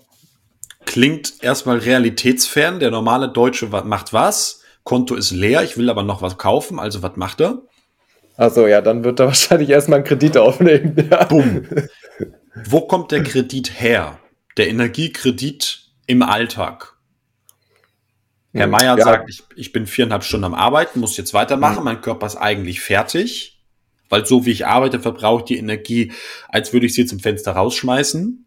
Okay, ja. bin maximal im Stress drin, jetzt arbeite ich weiter. Wo kommt die Energie her? Wo, wo ist der Dispo? Wo, wo ist der Kredit? Von wo ziehen wir uns den? Was, was glaubst du? Also ich würde jetzt sagen, dass wir uns den natürlich aus unseren Zellen erstmal herziehen, weil der daherkommt. Da gibt es natürlich gewisse Arten von Zellen, wie die Mitochondrien oder ähnliches, was in unserem Körper unsere Energiekraftwerke sind. Die machen wir äh, leer. Das heißt, wir, wir Tiefen entladen uns unter unseren 00-Akku. Das heißt, in der nächsten Regenerationsphase brauchen wir schon deutlich länger, weil erstmal die Tiefenentladung wieder aufgefüllt werden muss. Ja, reicht aber noch nicht. Wir brauchen mehr Energie. Wo kommt die Energie her? Hm, gute Frage. Ähm, jetzt, jetzt kommt der Hammer. Jetzt schließt sich der Kreis. Dann würde ich sagen, zieht der Körper wahrscheinlich aus allen Ressourcen, die er irgendwie hat, äh, Energie, also irgendwie aus Mikronährstoffen, Nährstoffen, Muskulatur oder Knochen, was auch immer. Das ja. ist dann auch der langfristige Trend. Das sind dann Menschen, die mit 40 so leer sind, wie früher Menschen mit 80 nicht waren. Das sind heute Studenten, die mit 28 Jahre solche Profile, Nährstoffprofile haben, wie unsere Eltern nicht mal haben. Ja. Genau. Im Tagestrend kommt die Energie aus dem Schlaf. Mhm. Das heißt, wir haben so kurzzeitig sowas wie so ein Buffern von Energie. Das muss in der nächsten Nacht wieder aufgeladen werden. Und ein Teil der Nacht beschäftigt sich ausschließlich damit, die ganze Scheiße, die du gestern gemacht hast, zu kompensieren. Das heißt, Schlaf ist keine Erholung, sondern Kompensationsmedium. Mhm. Das wird bei den normalen Deutschen im folgenden Verhältnis 5 zu 2 gemacht. Und da müssen wir ganz ernst sein, das ist ein blödes Thema. Fünf Tage lang wird kompensiert, kompensiert, kompensiert, kompensiert, kompensiert. Zwei Tage wird versucht aufzuladen. Samstag, Sonntagabend bist du müder, als du vorher warst. Montagmorgen musst du dich mit drei Kaffees in den Tag prügeln, damit du überhaupt noch spürst, wo deine Nase hängt. Das ist die Realität. Das heißt, eine Frage hatte ich gar nicht beantwortet. Wie können man messbar machen, ob sein Schlaf schlecht ist? Andreas, ganz im Ernst. Ich kenne keine Menschen mehr, die einen wirklich guten Schlaf haben. Hm, zumindest wenige. Ja. Ich kenne, nein, nein, nein, nein, nein, nein. Ich kenne keine Menschen mehr. Hm. Das, was die Schlafmessung vor 30 Jahren als guten Schlaf, die Schlafwissenschaft, mein Mentor hat in den 80er Jahren angefangen, was damals gute Schlafprofile waren, das gibt es heute nicht mehr. Ja, das, das glaube ich auch. Also so. ich habe da, mh, hm, ja. ich habe tatsächlich auch mal Studien gelesen, wo sich im Durchschnitt, äh, ich glaube, der Schlaf um anderthalb Stunden und eine Stunde oder anderthalb Stunden seit den 80ern auch einfach verkürzt hat, ne? Äh, damit man da auch mal so, so ein Gefühl für bekommt, wie die, äh, wie die, die Realität dann äh, aussieht. Am, am Ende ist es so, um da mal was in die Hand zu nehmen, also ich sage, für jeden Menschen ist das die Priorität Nummer eins. Mhm. Die DAK Krankenkasse hat 2017 ihren Gesundheitsjahresreport zum Thema Schlaf wiederholt von 2012 und kam darauf, dass 80 Prozent, jetzt sagt eine Krankenkasse, weiß nicht, wie valide diese Daten sind, weil eine Krankenkasse will ja auch sagen, wir machen tolle Arbeit in Deutschland und, und, und, und, und. Also ich würde sagen, gibt eine Dunkelziffer. Selbst die DAK Krankenkasse sagte 2017 schon, dass 80 Prozent aller Erwerbstätigen in diesem Land unter schlechtem oder gestörten Schlaf leiden. 80 Prozent. Wir gehen da ein bisschen weiter, aber am Ende ist die Zahl völlig egal. Jeder Mensch kann unglaublich viel ähm, mehr rausholen. Ja, und du findest hier und da immer mal einen, der sehr stark optimiert ist im Verhalten. Ja, dann fangen wir an im Wald. Also ja. viele Menschen, die ganz tolle Verhaltensweisen, die Biohacker und so, die schlafen dann trotzdem in der Chemiefabrik. Kaltschaum, Matratze, Gas aus, Sondermüll. Was macht ja. das wieder? Stress mit unserem System. Metall, Boxspring, Metall im Schlafplatz. Die Metalle verstärken die technischen elektromagnetischen Felder. Das heißt, du schläfst auf Verstärkten wie Antennen. Kannst ja auch fünf WLAN-Router kaufen und daneben schlafen. Brauchst gar nicht mehr machen. Ich kenne Menschen, die können auf Boxspringbett nicht nur ein, nicht eine Nacht schlafen. Ja, weil das Metall natürlich alle Felder, die da sind, potenziert rein elektrotechnisch. Mhm. Mhm. Das, das, das, das, das ist die Krankheit vor dem Herrn, dass Menschen auf Boxspringbetten schlafen. Ja. Ja, ist aber bequem. Sag ich dann, schau dir an, wie die Wirbelsäule funktioniert, kauf einen richtigen Rost, ein richtiges System ist auch bequem. Aber verstrahlst ja. dich nicht. Ja. Ja, sehr interessant, sehr interessant. Ähm, auch für mich persönlich natürlich, probiere auch schon länger meinen Schlaf immer wieder zu optimieren. In, Merke in, aber auch, man kommt irgendwie da auch an Grenzen ran, ähm, die man auch einfach, ja, im Vergleich zu früher gar nicht hatte. Ne? Selbst wenn ich jetzt probiere, zum Beispiel bei mir das WLAN auszuschalten, ich habe hier noch 15 mm. WLANs drumherum. Ne? So, ja. das, äh, das funktioniert halt gar nicht, ne, teilweise. Ähm, da haben wir darunter leidet natürlich unter Schlafqualität. Ja. Um, um das mal ganz plastisch zu sagen, wer sich mit dem Thema da beschäftigen will, was tut überhaupt Elektrosmog? emf-info.de Technische mhm. Hochschule Aachen hat über 1000 Studienuntersuchungen zusammengefasst. Das ist ein unglaubliches Portal. Ganz, ganz viel da drauf einfach gestellt, wo Menschen sich mal angucken können, wie katastrophal der Elektrosmog ist. Ja. Unsere, unsere Lösung heißt dort in der Nacht geerdet zu schlafen. Also an den Körper, an das Erdpotenzial rein elektrisch anzubinden und mhm. dann kommt das technische Feld, das elektromagnetische Feld, was an dein System ankoppelt, das kann auf mal wieder abfließen. Weil alles hat oder sollte im Leben zwei Pole haben, eins, wo es reinkommt, eins, wo es rausgeht. Jetzt wohnst du aber in einem Haus, wo nichts mehr fließen kann, weil der Beton lässt nichts fließen. Dein Plastikboden lässt nichts fließen. Jetzt gehst du tagsüber spazieren, hast Schuhe mit Gummisohlen, da kann nichts fließen, weil es isoliert. Das heißt, du bist den ganzen Tag 99,9 Prozent deiner Zeit, wie die allermeisten ja. Menschen, auch ich, sind wir isoliert von der Erdoberfläche. Das heißt, die ganzen technischen Felder, ja, du leitest besser als das Umfeld drumherum. Das Feld sucht sich den Weg des geringsten Widerstandes und geht in deinen Körper rein. Du ziehst das Feld an. Nieder, Mittel, Hochfrequenz, völlig egal. Das Feld geht aber nicht mehr aus deinem Körper raus. Und wenn wir dich jetzt in der Nacht erden, so, also acht Stunden lang das Potenzial abfließen lassen, sehen wir zwei Dringe. Bei Niedermittelfrequenz wird bis zu 100 Prozent ungefähr ähm, der schädlichen Wirkung abgeleitet. Beim Elektrosmog, bei, bei der Hochfrequenz EMF sind es 90 Prozent. Das heißt, du hast in der Nacht, zusätzlich gibt es den Umbrella-Effekt, einen messbaren, wirksamen, wissenschaftlich gesicherten Schutz vor Elektrosmog. Dadurch, dass du dasselbe tust, als würdest du barfuß auf der Erdoberfläche schlafen. Ist in Berlin, mhm. find überhaupt noch mal Naturboden, ist in Berlin sonst auch ein bisschen kalt im Winter, muss man auch sein, also wäre das besser, eine Erdungsauflage zu verwenden. So. Mhm. Und das Spannende ist, wo wir jetzt über Stress sprechen, dass die Studien gezeigt haben, es ist ein zertifiziertes Medizinprodukt, ja, und die Studien dahinter haben gezeigt, dass 40 Prozent Cortisol in der Nacht zusätzlich abgebaut werden kann. Das heißt, der mhm. Mensch, der, und da, da fangen wir an, über jetzt Therapien zu sprechen, weil, und du, das ist super, dass du ehrlich bist. Die Schlafoptimierung kommt irgendwo an den Punkt. Die ersten 20 Prozent ist das Verhalten, wenn man mal eine Zahl haben will. Die mhm. letzten 80 Prozent sind der Schlafplatz, sind die, sind die Umwelt. Mhm. Da sprechen mhm. wir über die Orthopädie. Mhm. Es ist unglaublich entscheidend, wie deine Wirbelsäule in der Nacht liegt. Nein, es geht nicht um Härtegrade. Nein, es geht nicht um sieben Zonen Matratzen. Es geht um die Lagerung deiner Bandscheiben. Weil in der Wirbelsäule unser Nervensystem liegt. Wir sprechen die ganze Zeit über Stress, über das Nervensystem. Das Nervensystem liegt physisch in der Wirbelsäule. Die Wirbelsäule liegt in 95 Prozent aller Schlafsysteme und Betten eingequetscht, unter Druck, unter Stress, gespannt. Heißt, das Nervensystem kann sich rein physisch nicht richtig regenerieren, kann sich gar nicht richtig heilen und aufladen.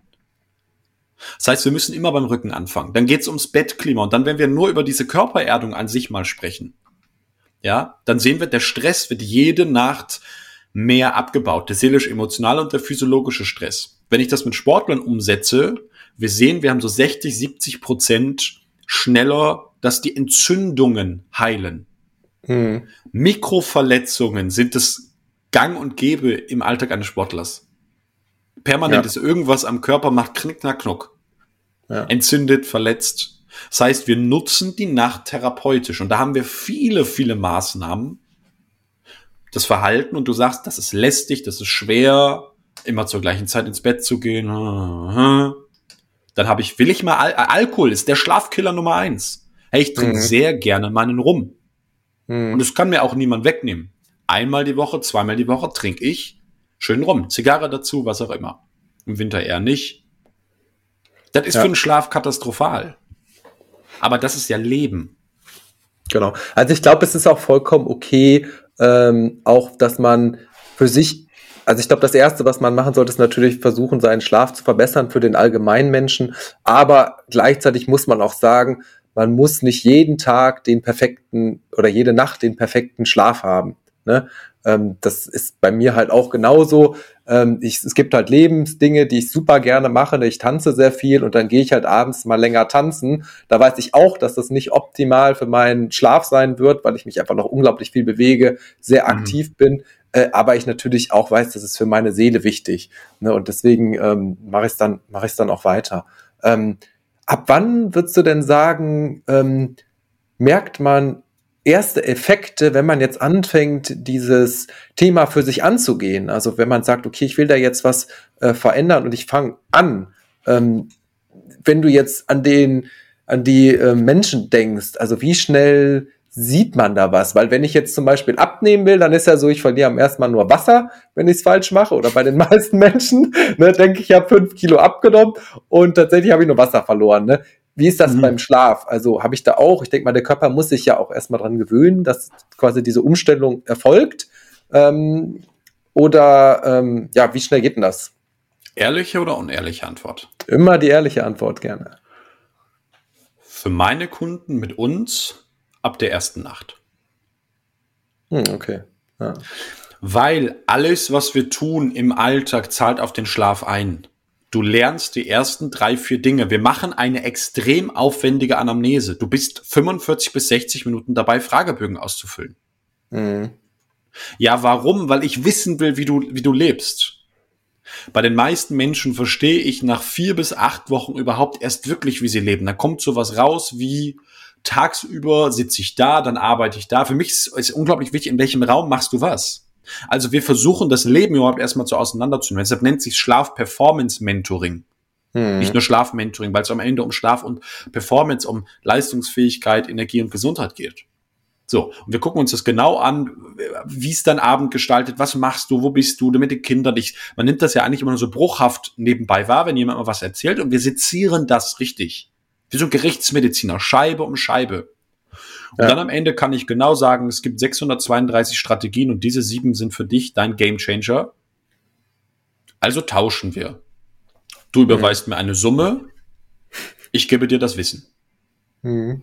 Ja. Das, das ist ein Tauschgeschäft. Und das Schöne ist sogar, dass ein Teil der Anamnese, also die Strategie, die der Kern ist, die erstellen wir für unsere Kunden kostenlos. Hm. Bedeutet, niemand kauft bei uns die Katze im Sack. Du kommst zu uns, es gibt ein Gespräch, wir schauen, passen wir überhaupt zueinander, können wir dir helfen, was willst du erreichen, was sind deine Ziele, was sind deine Probleme. Okay, dann heißt es entweder wir passen zueinander oder wir passen nicht zueinander. Wenn wir zueinander passen, kommt dann ein 45 bis 60 Minuten langer Zoom-Call oder Termin bei uns im Büro, völlig egal, wo wir zusammen eine Strategie erstellen. Mhm. Nach dem, was über dich überhaupt schon in Erfahrung gebracht wurde. Und dann siehst du am Ende, was überhaupt mal möglich ist. Mhm. Ja, das finde ich sehr, sehr, sehr spannend. Also für mich finde ich es auch persönlich interessant, dass wir einfach immer annehmen, dass äh, alles gegeben ist. Ne? Das machen ja sehr viele Menschen oder die sagen dann auch wieder, haben ja diese Glaubenssätze, ja, ich schlafe so und das ist halt, ich schlafe schlecht und das ist halt so. Ich habe schon immer schlecht geschlafen. Ne? Ähm, und ich finde es immer sehr spannend, äh, eigentlich bei sämtlichen Themen, die so ein Stück weit auseinanderzunehmen, anzuschauen, ähm, die Strategien, Taktiken zu zerlegen und dann zu sehen, ah, okay, ich kann, wenn ich hier Dinge ändere, und du sagst ja auch schon sehr früh, äh, dann ändert sich auch mein Schlaf. Ne? Und ich glaube, es ist kein Mensch, der keinen guten Schlaf erzeugen kann, wenn er das nicht, äh, wenn er sich nicht auch die Arbeit macht, die damit verbunden ist, ähm, das, das umzusetzen. Und ähm, ja. dann, dann, dann muss man nochmal, und das möchte ich ganz klar, wir haben jetzt ganz viel hier kostenlose Tipps rausgeben. Ganz, ganz, ganz viel Coaching. Ich möchte aber einfach der Integrität halber nochmal was ganz Wichtiges sagen. Ähm, diese Tipps und das Coaching sind der aktive Teil des Verhaltens, sind 20 Prozent nur. Mhm. 80 Prozent ist in der Nacht, weil über, wir haben über die Nacht ja gar nicht gesprochen. Wir haben immer nur gesprochen, was können wir tun. Und das ist wichtig und das ist richtig. Was wir mit unseren Kunden umsetzen im Idealfall ist eine Mischung aus beiden. Schlafplatzoptimierung sind die 80 Prozent und über einige Monate Verhaltensveränderung. Also Software und Hardware. Und bei der Hardware geht es dann natürlich auch um so Teile wie Kopfkissen. Das richtige Material fürs Bettklima. Nein, das ist nicht deine Plastikdecke. Nein, das ist nicht die Daune, das ist nicht die äh, Feder. Alle diese Materialien, die ich gerade genannt habe, verschlechtern den Schlaf, verbessern ihn nicht. Mhm. Aus wissenschaftlicher Sicht ist es völlig klar. Du darfst raten, welches TH ist das? Also ich hätte jetzt, also ich schlafe mit so Bio-Baumwolle oder irgendwie sowas. Also das, Bio, Bio-Baumwolle, kann Baumwolle die Feuchtigkeit, die wir in der Nacht abgeben, den Litern Flüssigkeit, kann das gut aufnehmen? Denk mal an Handtuch. Können Handtücher gut Feuchtigkeit aufnehmen? Theoretisch schon. Klar. Jetzt ist es nass und feucht. Könnt ihr ja. die auch gut und schnell wieder abgeben? Wahrscheinlich. Weiß ich nicht. Also, also mein Handtuch ist zwölf Stunden noch nass, später, wenn ich abends nach Hause komme. Ja, das kann wahrscheinlich gut sein. Ja. Kann überhaupt nicht. Baumwolle ist extrem schlecht im Feuchtigkeit abgeben. Das heißt, Baumwolle als Füllmaterial ist ein vollkommen ungeeignetes Material, weil es sich mhm. sofort vollsaugt und deinen Schlaf nass, feucht und kalt macht. Mhm. Mhm. Also haben wir jetzt schon rausgefunden, dass deine Bettdecke einer der größten Schlafstörer von dem, was ich weiß, für deinen Schlaf ist. Da sprechen wir über einen Wirkungsgrad von 30 bis 40 Prozent von der Thermoregulation. Also ja. wüsstest du sofort als Andreas, zack, Bettklima optimieren. Ganz, ganz wichtig. Ja. Von unten und von oben. Wo liege ich drauf?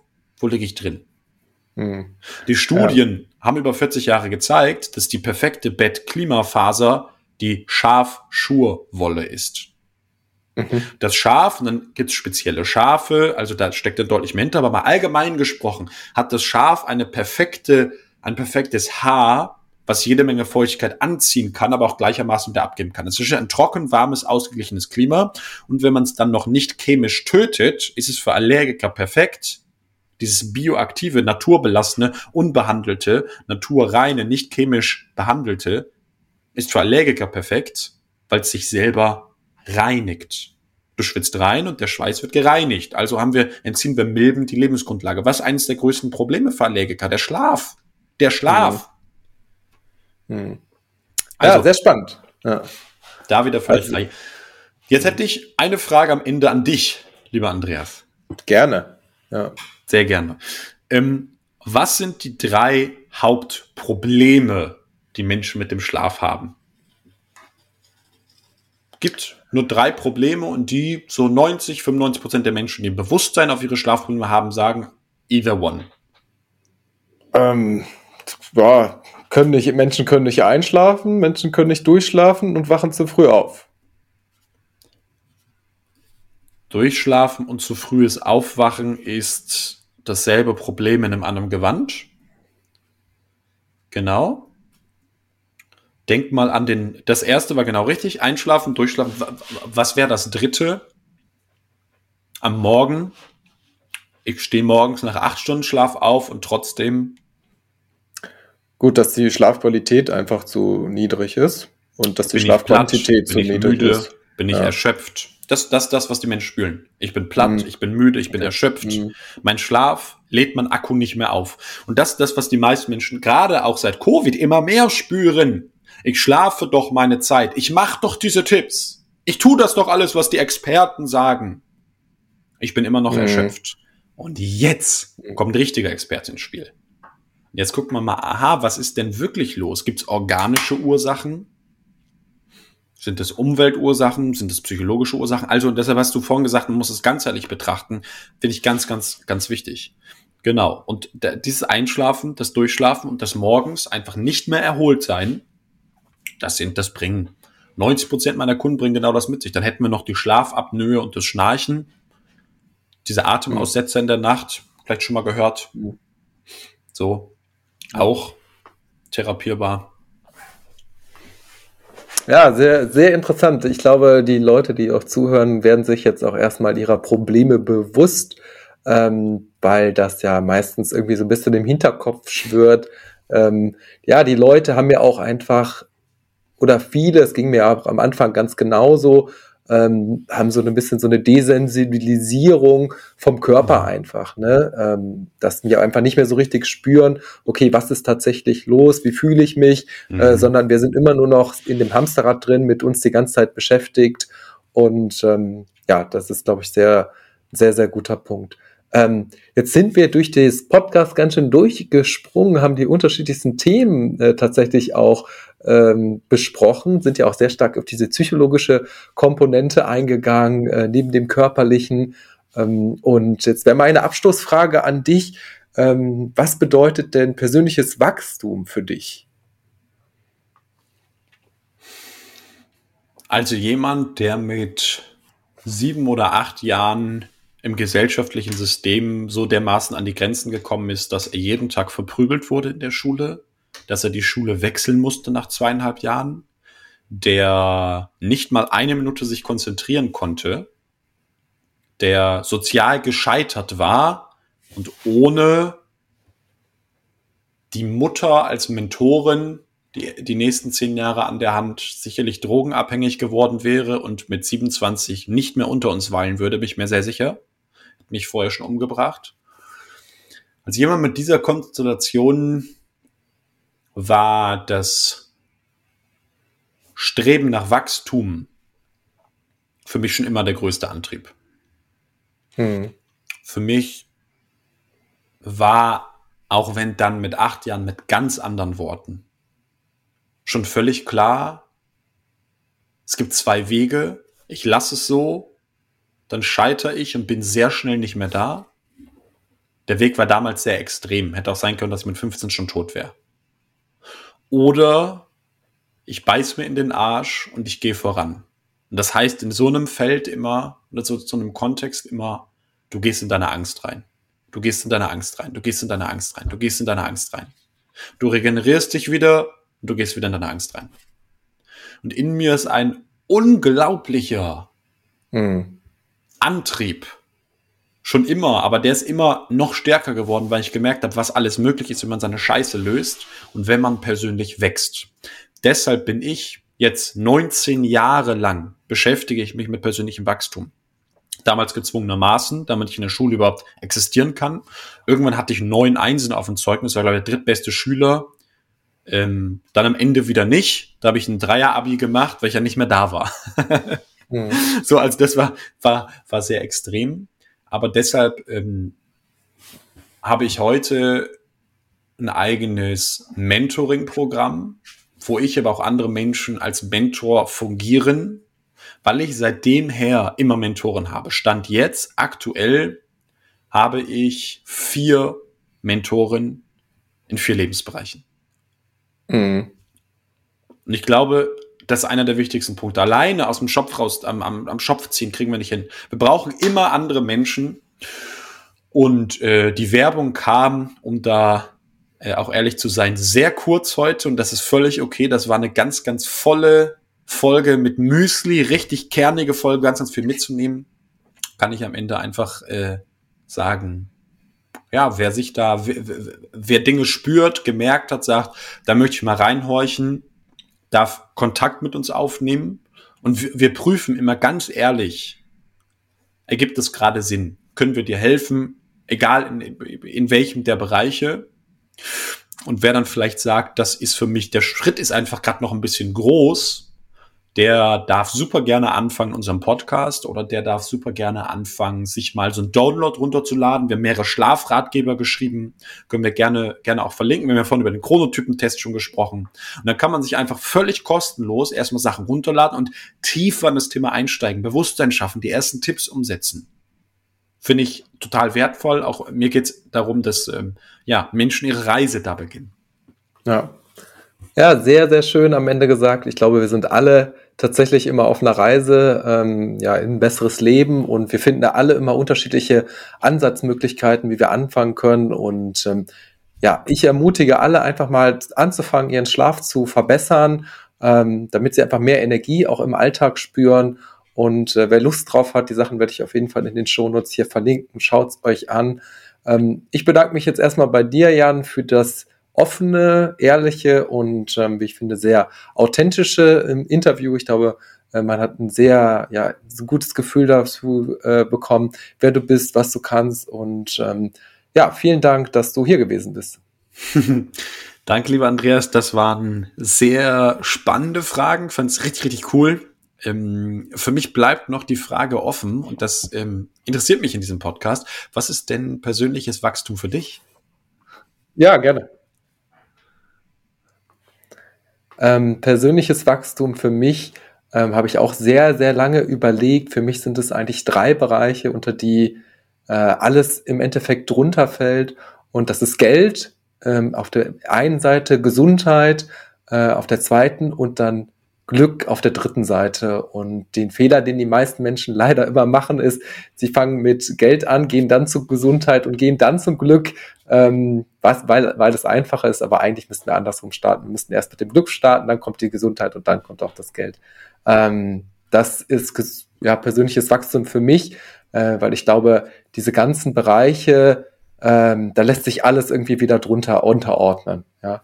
Ähm, damit wir einfach ein besseres, zufriedeneres Leben führen. Cool. Ja, ich hoffe, Wahnsinn. das hat auch deine Frage ein bisschen beantwortet. Danke. Und ähm, ja, ich freue mich tatsächlich. Ich finde es wieder einen super spannenden Gast hier zu haben, ähm, wo ich auch persönlich wieder viel lernen konnte. Und ähm, würde mich freuen, wenn alle, die zuhören, wieder bei der nächsten Episode dabei sind. Dankeschön.